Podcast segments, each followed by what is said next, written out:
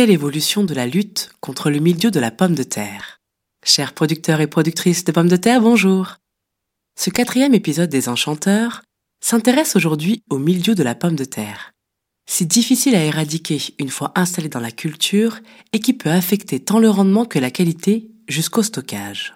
Avec le retrait du mancozeb, c'est la matière active avec action multisite la plus largement utilisée qui disparaît. Comment construire alors les programmes de demain? Heureusement, il existe des alternatives. Prêt à repenser sa stratégie anti-mildiou avec la nouvelle référence Zorvec Active? 8500 exploitations, autour de 150 000 hectares emblavés, une production oscillant entre 6 et 7 millions de tonnes.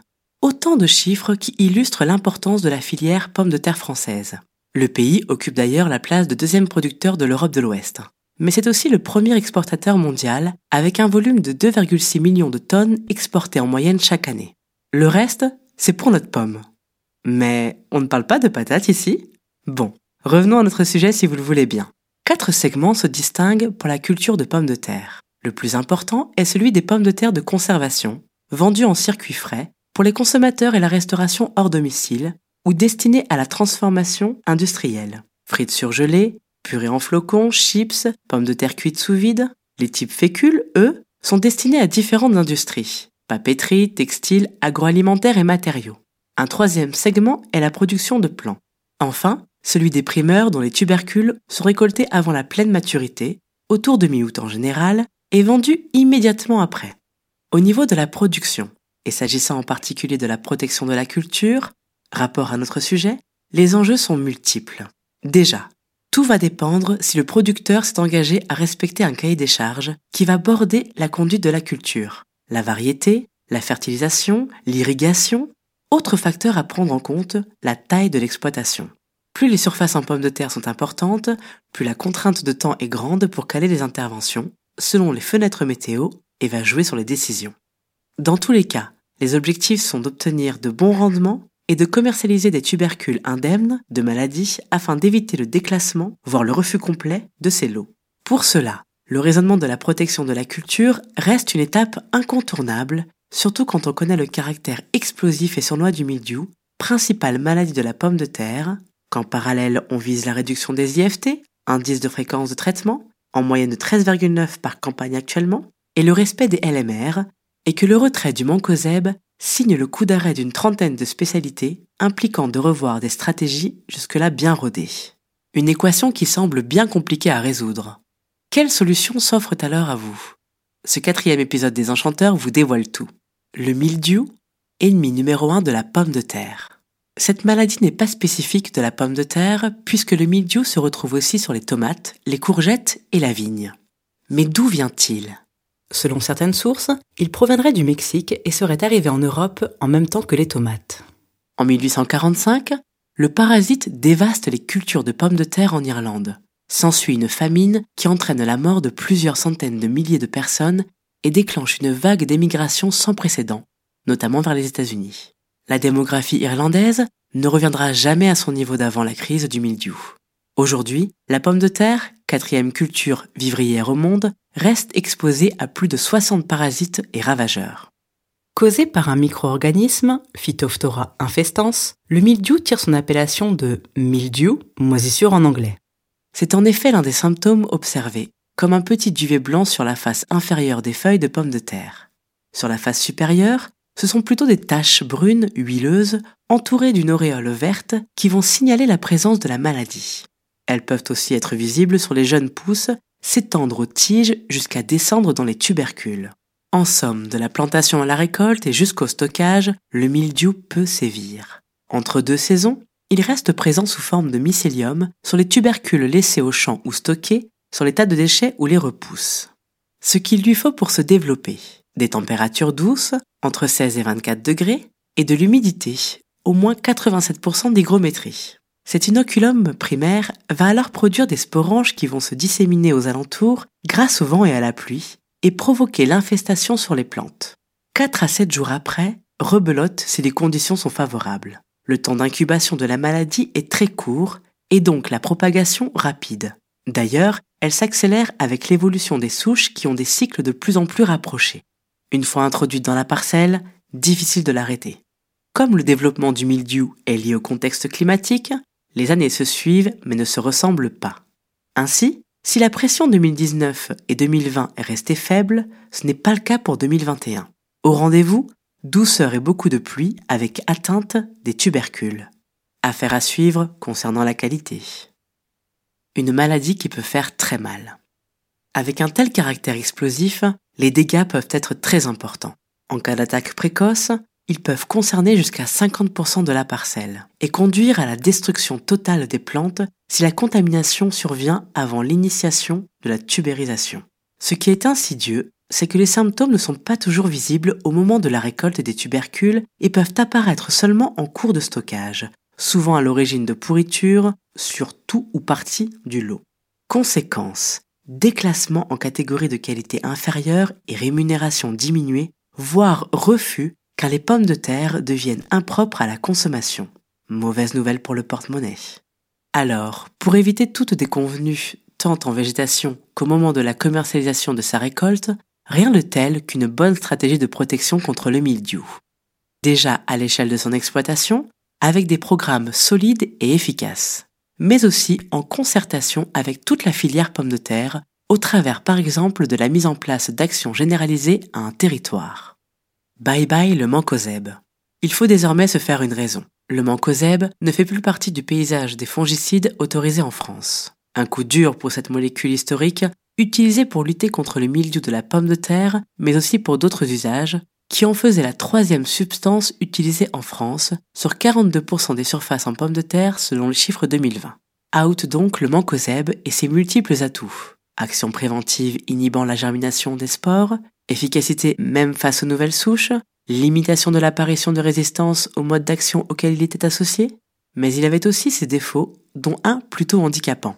Il était particulièrement lessivable, ce qui imposait aux producteurs d'en renouveler souvent l'application. La molécule est entrée dans le viseur de l'autorité européenne de sécurité des aliments, le FSA, fin 2019. En avril 2020, l'ANSES presse l'Europe de statuer sur l'avenir du mancozeb. La décision tombe en octobre. L'autorisation de mise sur le marché expirera le 31 janvier 2021. En France, la date de retrait est fixée au 4 juillet 2021, sans délai supplémentaire pour la vente et la distribution. En revanche, il a été permis aux producteurs de pommes de terre de l'intégrer dans les programmes fongicides encore pour la campagne 2021, l'utilisation étant possible jusqu'au 4 janvier 2022. Un véritable virage est en train de s'opérer. L'enjeu est de taille. Trouver un remplaçant aussi performant afin d'optimiser la protection de ces pommes de terre tout en assurant la durabilité des stratégies. Le nombre de molécules disponibles se raréfiant, il est absolument indispensable de les protéger pour assurer leur pérennité l'une des clés à disposition des agriculteurs, maintenir les pratiques préventives.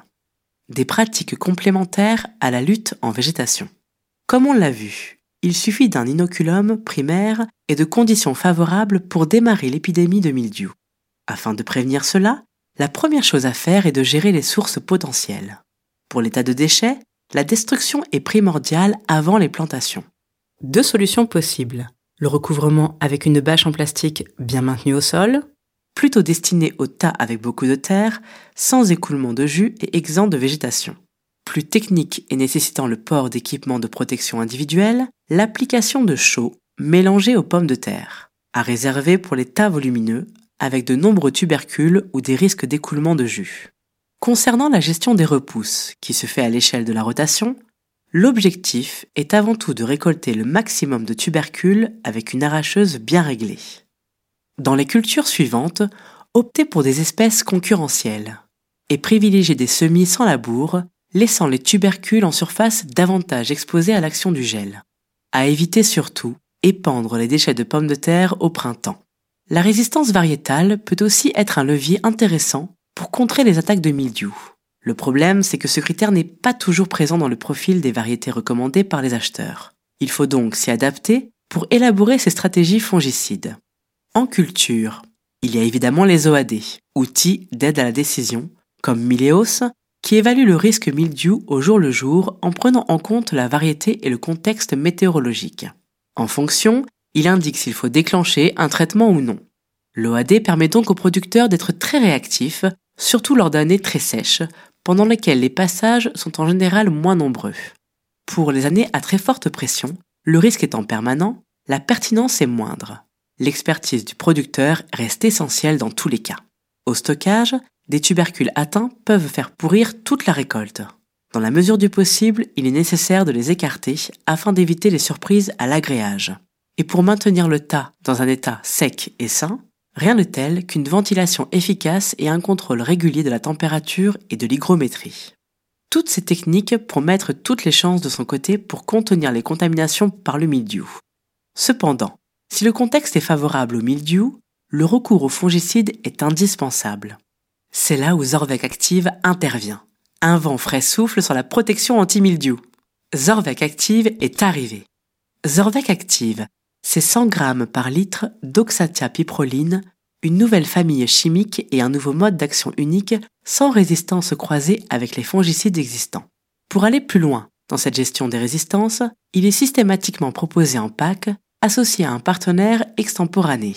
Pour la campagne 2022, deux packs sont disponibles, Zorvec Enicad N-Tech et Zorvec Enicad N-Cause, en attendant l'homologation de prémix prêt à l'emploi.